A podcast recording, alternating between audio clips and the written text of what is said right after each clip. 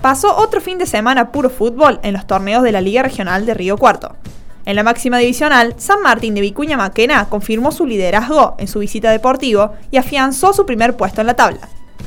Lo destacado del ascenso fue la goleada 6 a 2 de Universidad a Banda Norte. El académico le sacó el invicto al verde que de todos modos sigue mandando en la zona centro. En el oficial femenino, Universidad, Atenas y Banda Norte golearon y comandan con puntaje perfecto en el inicio de la fase clasificatoria. Pero seguramente a toda esta información ya la leíste en nuestra web.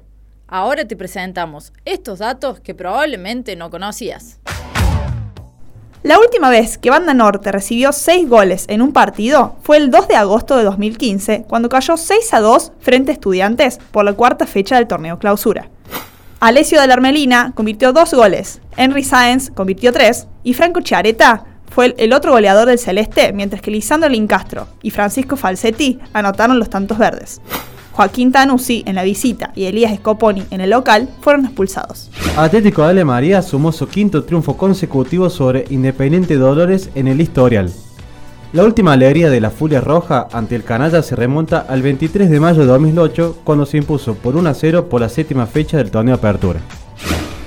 Atlético San Basilio estiró su dominio localista ante Acción Juvenil.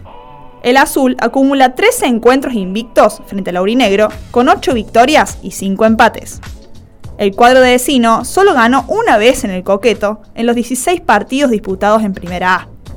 Dicha alegría se remonta a la tercera jornada de clausuras 2005, cuando se impuso por 2 a 0. Fue una producción de Altoque Deportes.